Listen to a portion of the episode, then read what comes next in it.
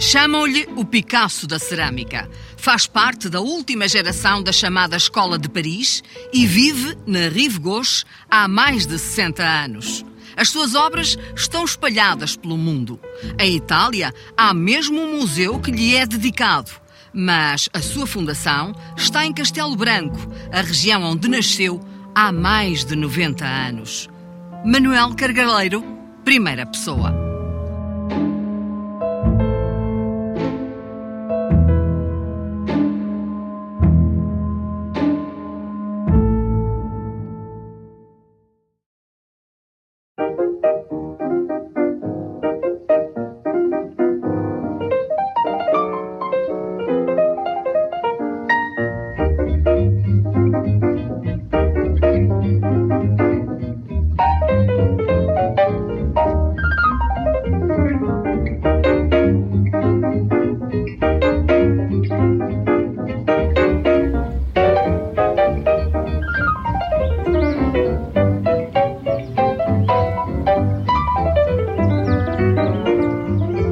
Isto aqui era tudo da, da minha família, estas casas.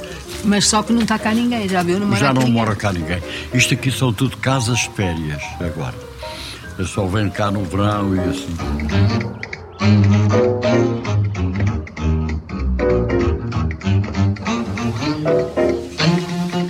Estas são as terras da sua infância. Eu nasci nestas montanhas, eu nasci a olhar para isto. Mas estas terras nessa altura não tinham estes pinheiros, estes eucaliptos, tinham outras árvores. Nada, quer dizer, isto aqui era tudo oliveiras, primeiro foram castanheiros, porque foram castanheiros, porque só no século XIX é que eram as batatas, e, e antes das batatas eram as castanhas. Aqui, estas, aqui embaixo, neste rio, estão as portas Almourão. Almourão. Al... O que é que isto quer dizer? Almourão é uma palavra Árabe? ah, de origem árabe, quer dizer, de, certeza que os, os árabes também ocuparam estas terras. Era uma população maioritariamente judia a partir do século XVI. Que os reis de Portugal foram espertíssimos e disseram: não, não, esta população faz-nos falta e. Durante algum tempo, que depois também os expulsaram. N- Não todo, não, não, não, não, não, não. Eles ficaram por aqui porque eles eram os cristãos novos. Ele de um dia para o outro acabou com os judeus, que, que- com os reis católicos que, que tinham uma grande influência em Portugal. O senhor descende dessa população que aqui se Nós todos, todos somos, quer dizer, eh, que, é que chamam os marranos, os, os cristãos novos. Eu acho isto muito bonito, muito poético, apesar desta paisagem agreste. Quem é que havia de imaginar que um dia um, um garoto daqui ia, ia cair em Saint-Germain-des-Prés? Mas a vida é assim.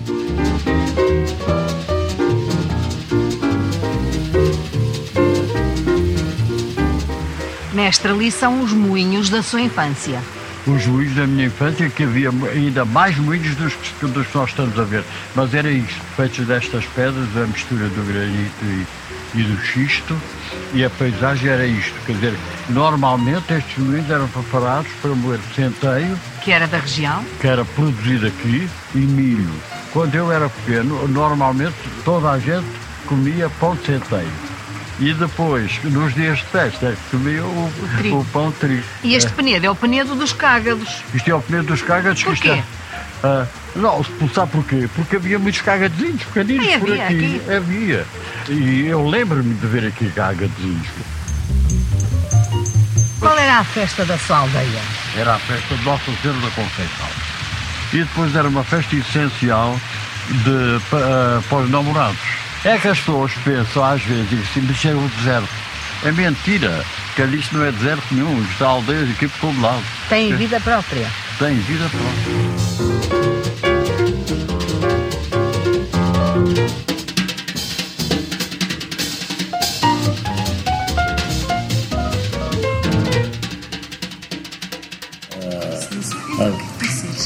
Não sei, o que é que costumam.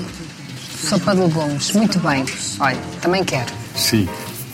Mas eles põem só uma, uma tacinha e eu não quero a tacinha. Quero um prato. Quero um também, prato. Eu também quero um prato, sim. Sim, quero um prato e, quero bastante, porque eu vou comer só a sopa, depois uma torrada e depois quero uma maçã e uma pera preparada E, eh, e, e pronto. Cargaleiro. Cargaleiro vem de onde? O nome. Dos carregadeiros. E o que eram os carregadeiros? Eram os contrabandistas. Eram os contrabandistas que le- levavam azeite daqui para a Espanha e traziam de lá trigo para aqui, para esta região. Porque aqui nas, monta nas serras daqui não se cultivava o trigo.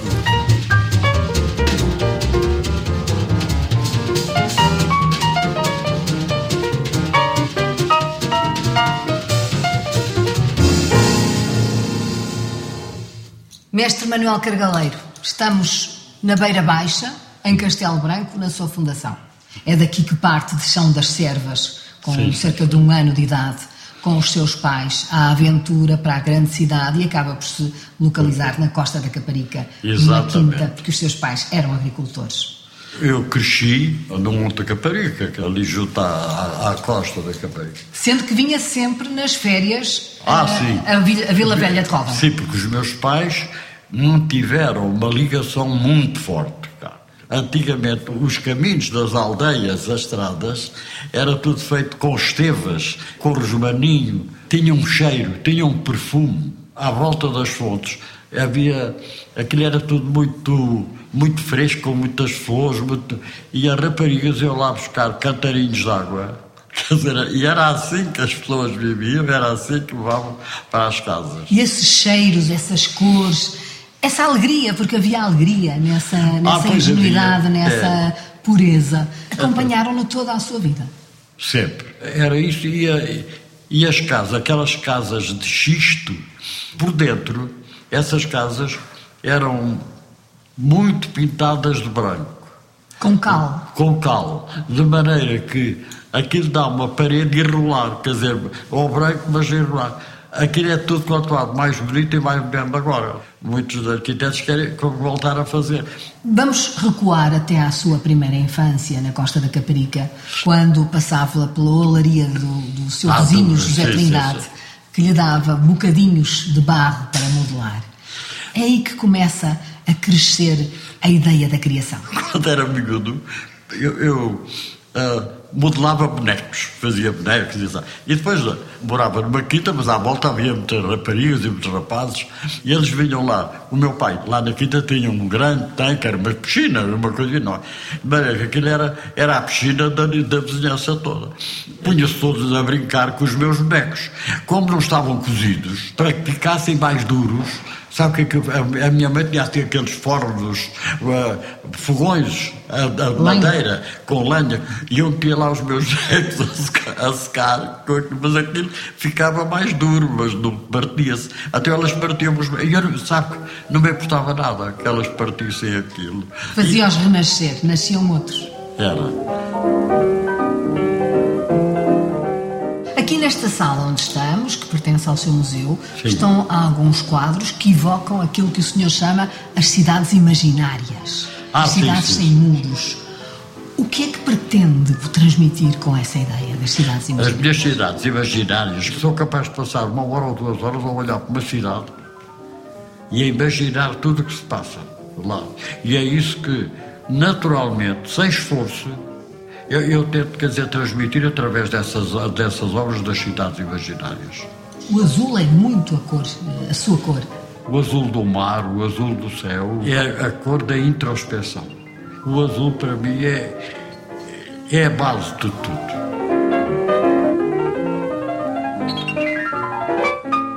Que significado tem aquela porta que pintou, a porta da vizinha que nunca conheci? Comecei a perguntar porquê aquela porta estava ali e daquela maneira, abandonada.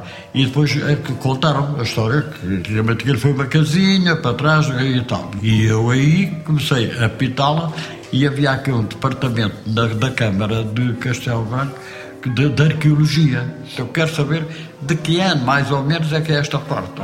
Sabe que essa porta já tem mais de 300 anos. Mais tarde veio uma, uma senhora já de bastante idade a dizer que gostava de falar comigo. E ela disse: Olha, uma irmã minha foi a última residente desta casinha. E ela, e ela entregou-me a chave da porta, que é uma chave deste tamanho, da vizinha que eu nunca conheci. Eu escrevi as terrazinhas todas, As freguesias todas. as freguesias todas da- daqui.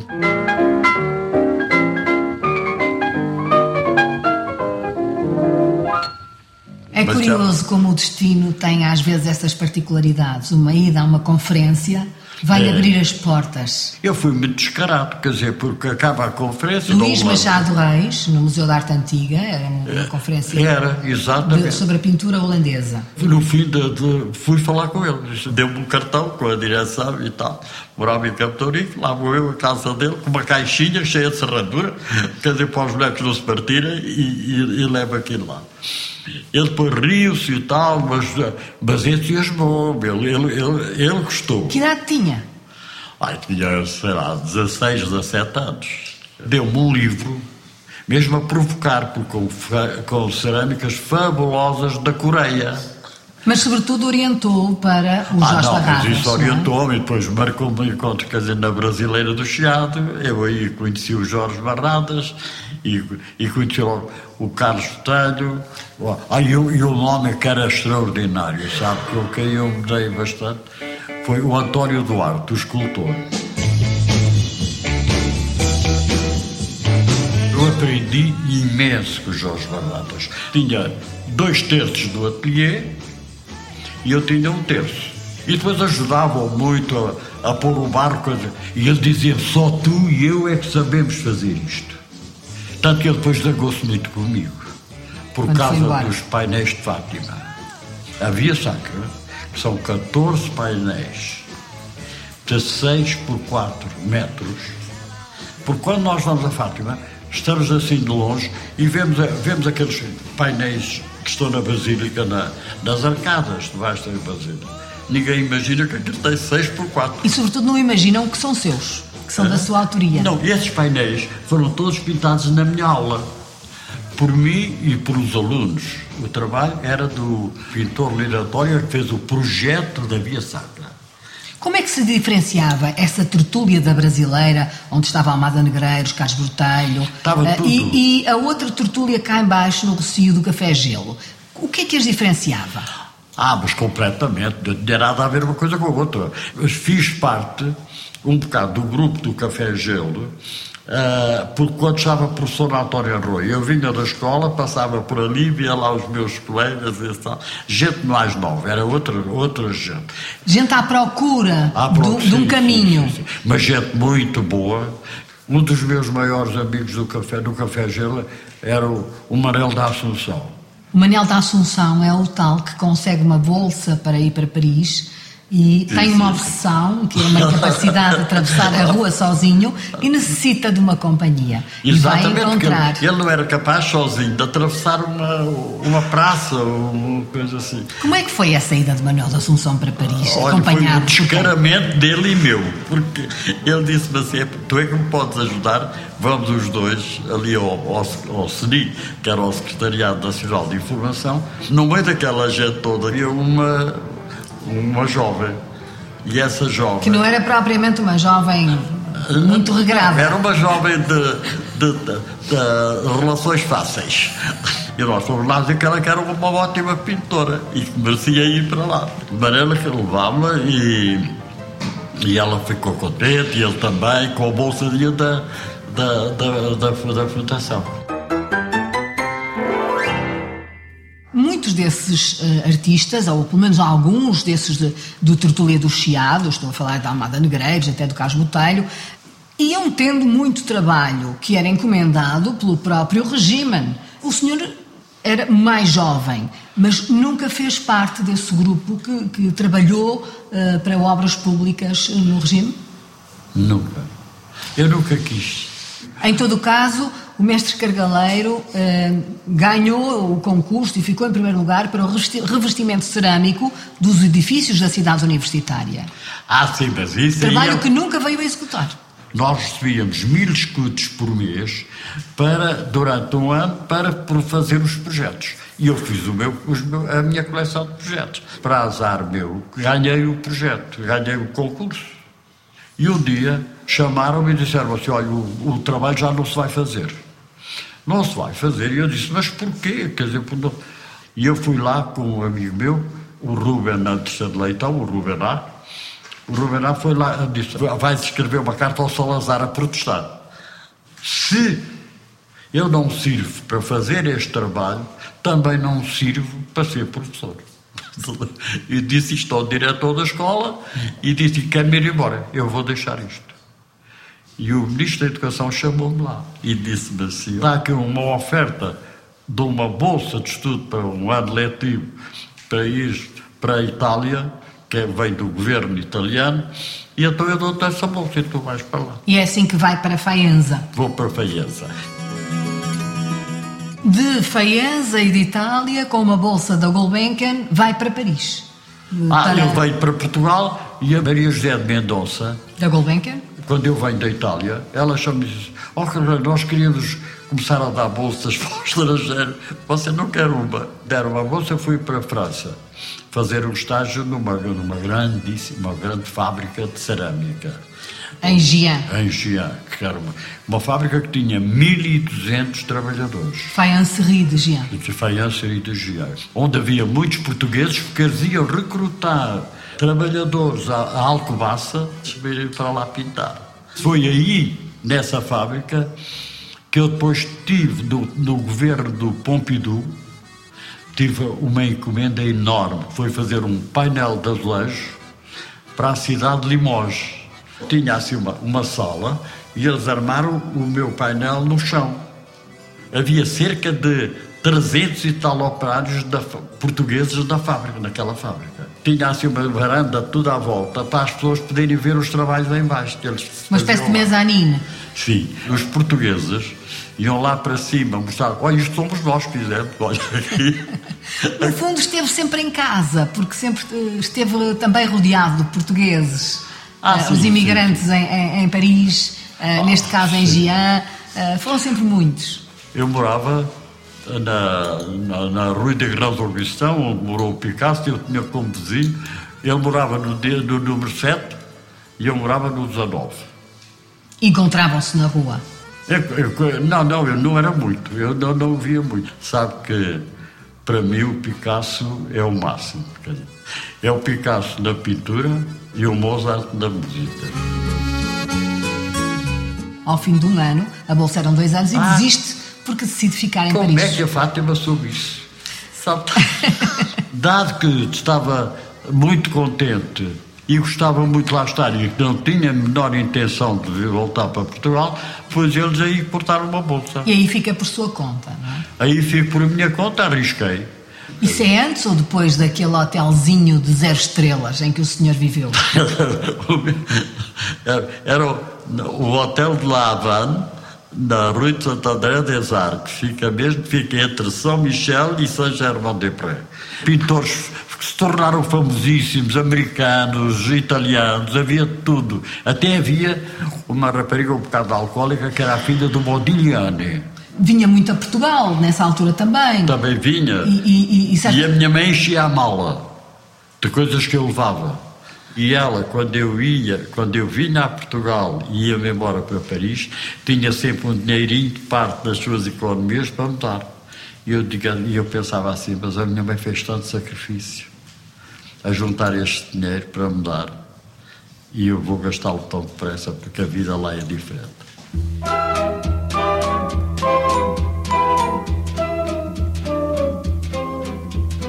Sous le ciel de Paris s'envole une chanson. Às 5, 6 horas da tarde, o Café de Flor e o Damago enchia-se toda a gente. Os artistas iam todos lá. Hoje não vai ninguém, hoje vão os turistas ver onde é que eles estavam, onde é que eles iam, os artistas. Leur bonheur se construit sur un air fait pour eux. Vera da Silva e o marido, que visitaram uma das suas exposições aqui em Lisboa, creio que em 52, Sabe. deixaram-lhe um cartão de visita a convidá-lo para almoçar e desde então ficaram amigos. Ela disse-me assim: venha cá jantar todos os dias, porque assim fica. Vai poupar para estar cá mais tempo. Poupar foi sempre uma palavra de ordem na sua vida. Sabe, foi só, não só poupar, mas gostava de coisas muito boas, gostava muito de música, gostava muito de, de ir a boas exposições, de ir a ver ópera, bailado, tudo isso. Eu fui ao Convento Garden ver o, o Nureyev. E Margot Fontaine. Sim, sim, e a Margot Fontaine. Uma coisa, coisas fabulosas. Ainda em Lisboa, antes de ir para Paris, para ganhar a vida, trabalhou na Caixa Geral de Depósitos, mas eu sei que metade do seu vencimento era logo posto de lado para poupar. Quando eu entrei para a Caixa, o chefe da secretaria entrevistava-nos e perguntou-me assim: Ouça, então, qual é o seu projeto em relação à Caixa? E eu disse: Olha, estar aqui o menos tempo possível. Porque eu venho aqui, é unicamente o que eu quero é ir para a Escola de Belas Artes. Lembra-se quanto ganhava? Lembro, só era 1.800 escudos. E quanto poupava? 900. Se não fosse ter conhecido pela mão de Arpadzene e de Vieira da Silva esses grandes galeristas, o Pierre, sim, o Edouard Love, talvez tivesse regressado a Portugal, como tantos outros acabaram por fazer. O caminho é duríssimo. O viver em país é preciso ter uma organização muito especial. E, e, e há uma coisa que muitas pessoas pensam que os artistas, os artistas que triunfaram e conseguiram uh, viver do seu trabalho, realizar o seu sonho, esses artistas trabalharam muito. Quando subia aqueles cinco andares do pequeno hotel onde estava, carregado, ah, carregado com, uma mala de 20 quilos, com as malas cheias de... Assim, mas que mal fizeram a Deus. Tantas vezes pensou se valeria a Não é. Quer dizer, fato, é preciso ter coragem. Quer dizer, as pessoas pensam às vezes que a vida. Aqui tinha tudo em Portugal.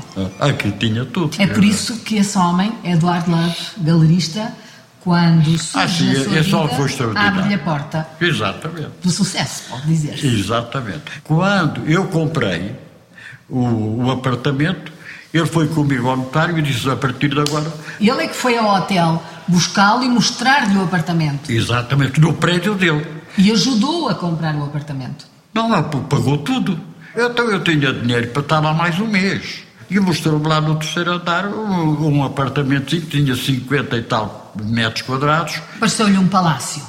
E eu, para mim, pareceu-me um palácio. E estava muito quentinho, aquele espaço, com muita luz. E ele depois entrega-me a chave olha, o apartamento é teu. Isso significou que ficou a fazer uh, muitas peças para a galeria ele foi descontando e durante um certo tempo. O seu sucesso começou aí? Numa cidade como Paris. Nós termos a proteção de uma pessoa. Que é um dos maiores galeristas, juntamente com o irmão gêmeo, Pierre. Um dos maiores Pierre do mundo. Um dos maiores do mundo. Sabe que o irmão, o Pierre Love, o Pierre Love foi ele que descobriu a Vieira da Silva. Há uma pleia de, de pintores eh, que estão nessa altura em Paris, eh, portugueses, espanhóis, romenos, de muitas nacionalidades, franceses, com certeza, desde logo, que pertencem e, e, formam de uma forma uh, informal a chamada Escola de Paris. Exatamente. Uma escola de é. abstracionismo. Antes tinha havido o dadaísmo, tinha havido o surrealismo, tinha havido. Antes deste, antes deste movimento, o cubismo, exatamente. Este movimento, partindo bastante do impressionismo, que é, no fundo, há é sempre um retorno. Anda para trás para dar um passo para a frente. Pertence à última geração da à escola última geração do abstracionismo livre. Falar com um artista muito versátil. É possível distinguir eh, as de fases. forma clara as suas diferentes fases? O Jorge Amado organizou para ir passar 15 dias ao Brasil, a Salvador da Bahia. E, e quando nós chegámos, havia umas meninas lá da, da Bahia que nos ofereciam uma t-shirt para usar lá. E sabe que essas t-shirts que elas nos davam diziam assim: deixa o teu coração mandar. Eu acho que, eu acho que isto é, é, um, é um bom conselho para um artista. A mente, o cérebro também tem que trabalhar, não se pode deixar só o coração Conheceu bem Jorge Amado? Tem que ser controlado. Conheci muito bem. Há quem, eh, por vezes, diga que a sua, a sua pintura é muito semelhante à pintura de, de da Vieira da Silva. Silva. O senhor defende-se dizendo que trabalha no primeiro plano, na vertical e horizontal, mas sempre no primeiro plano, e que Vieira da Silva trabalha na profundidade. Nós, pertencemos à mesma escola. A minha obra está tão ligada à da Vieira da Silva como a minha obra está ligada ao Manessier, ao Bazena, qualquer um desses pintores. Bissier, que era o seu, o seu grande mim, mentor, não é? A sua grande inspiração. Exatamente. Na altura, quando eu vou a Paris a primeira vez, eu fico, fico encantado, gostei tanto, tanto, tanto da pintura dele. Quer dizer, que isto há uma maneira de exprimir tão pessoal, tão poética. O abstracionismo lírico não tem nada de abstrato é interpretar as coisas como nós as sentimos, como, como saem.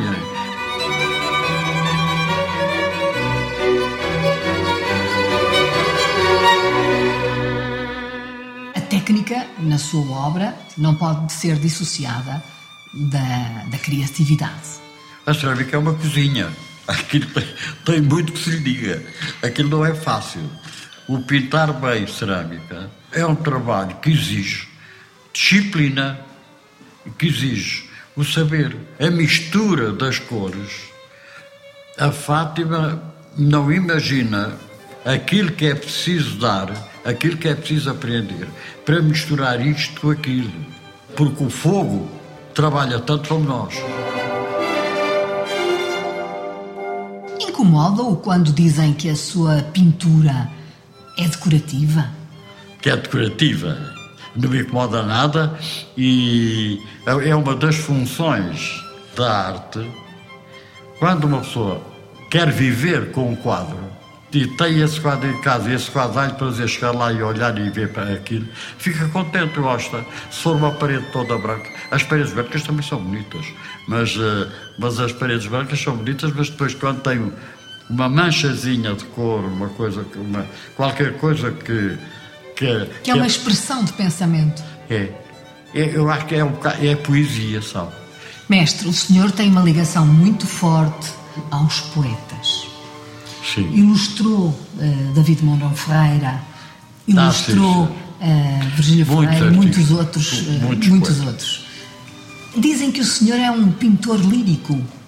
Eu sou lírico, mas estou muito forte e muito duro por dentro. Não é bem assim, Fátima, está a ver? Senão não tinha aguentado em Paris. Ah, pois não, quer dizer, já viu. Eu realmente, realmente é verdade, porque eu sou de uma, de uma sensibilidade muito grande, quer dizer, para ler, uh, eu às vezes penso assim, eu gostava de ser tão bom como este poema.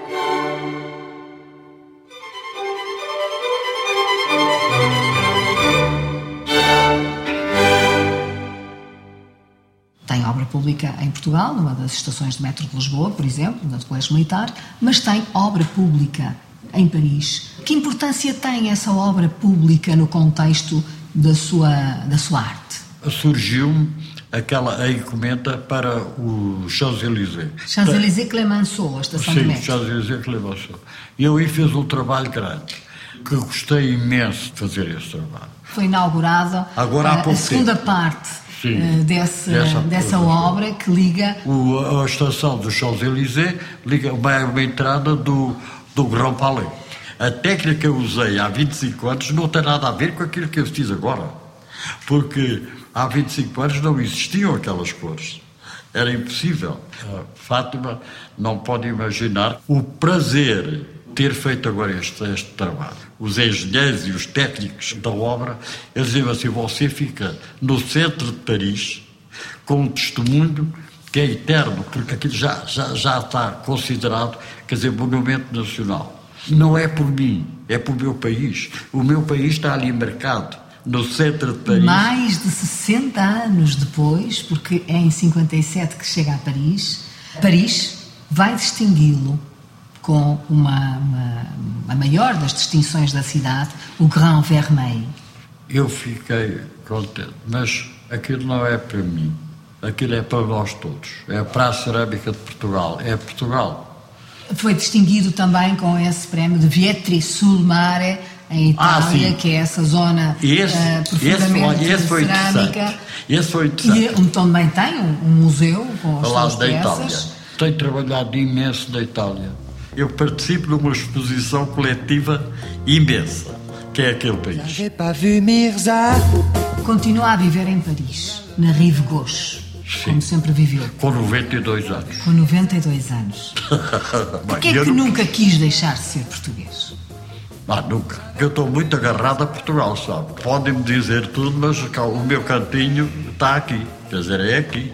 Ah, eu acho que estava a pintar lá e a pensar cá. Era preciso ficar lá para, Era preciso para, ser, lá. para se internacionalizar. Quando eu digo o ficar em Paris, não é Paris. É ficar em Paris, é ficar em Londres, é ficar em Nova Iorque. Eu nunca, nunca teria marcado, quer dizer, a, a posição que eu tenho, que não é muita, mas é normal, sem, sem ter ficado em Paris. O senhor tem a sua obra nas sete partidas do mundo. Uma boa parte da sua obra nem sabe onde Não está. sei onde está, pois não. Tantas cidades, tantos sítios onde viveu. Qual é hoje a sua cidade? Desculpe, Fátima. Peço-lhe desculpa, mas é Paris. Está bem, desculpe. Quer dizer, mas eu, eu devia, ter, devia dizer Lisboa. Mas eu acho que quando deixo do avião e estou chego à França, penso assim, já estou na minha casa. Je regrette. Tenho pena. Tenho pena. vers les docks où le poids et l'ennui me courbent le dos. Ils arrivent le ventre alourdi de fruits, les bateaux. O Tejo é o seu rio. É o meu rio. É o Tejo e é o Creza, que é um afluente do O Tejo. Creza. O Creza. Aqui deu muitos mergulhos? Há bastantes. Há aqui uma, uma, uma fonte, que é a Fonte das Virtudes, com água muito especial, porque a água nasce morna. E isso é uma água eh, faz bem à saúde, de maneira que as pessoas. Aqui dizem- junto do rio? Sim, sim, mesmo aqui perto, está aqui, ó, junto à linha do comboio. Eu, nessa altura, nós vinhamos por aqui e a água corria por todo lado, havia riachozinhos de água. E, e era, era, o ambiente era diferente. Vamos dar um passeio no barco.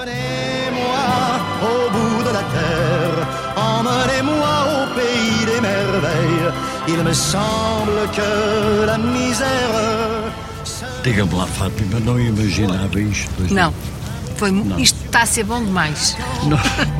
pont. Nós temos que nos virar para aqui, porque tem aqui a, a linha de ferro.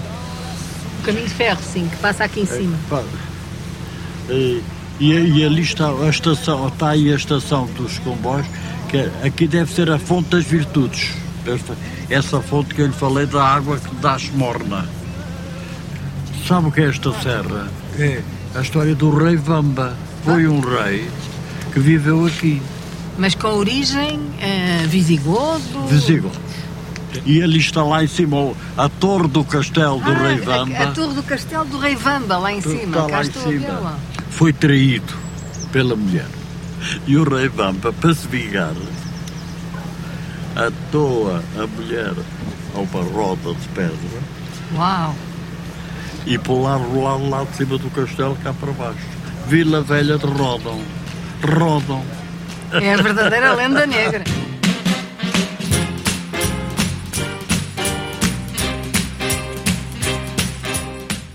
A graça que isto tem é que estamos nós- no meio do Rio Tejo, num outro santuário natural extraordinário que Pois é, é. E o senhor acaba de receber um prémio desse santuário italiano, como diz Fácil. que é a Itália. Eu nem acredito. Eu o nem prémio Monte acredito. Carlo. É Muitos bom. parabéns. Muito obrigado, Fátima. Muito obrigado. Vamos para isto. Ah, que uma delícia. Coitado, eu deixo cair a máquina. Olha aqui. Não cheira bem.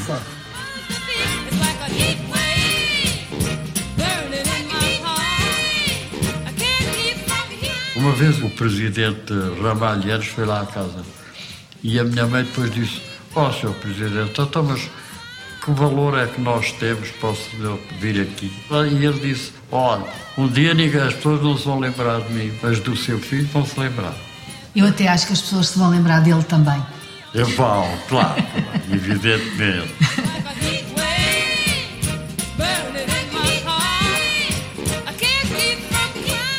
Que alavanca foi na sua carreira a sua companheira Isabel?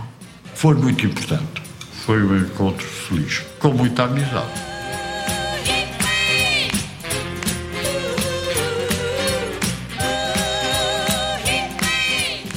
Em qualquer lado nós podemos ser felizes.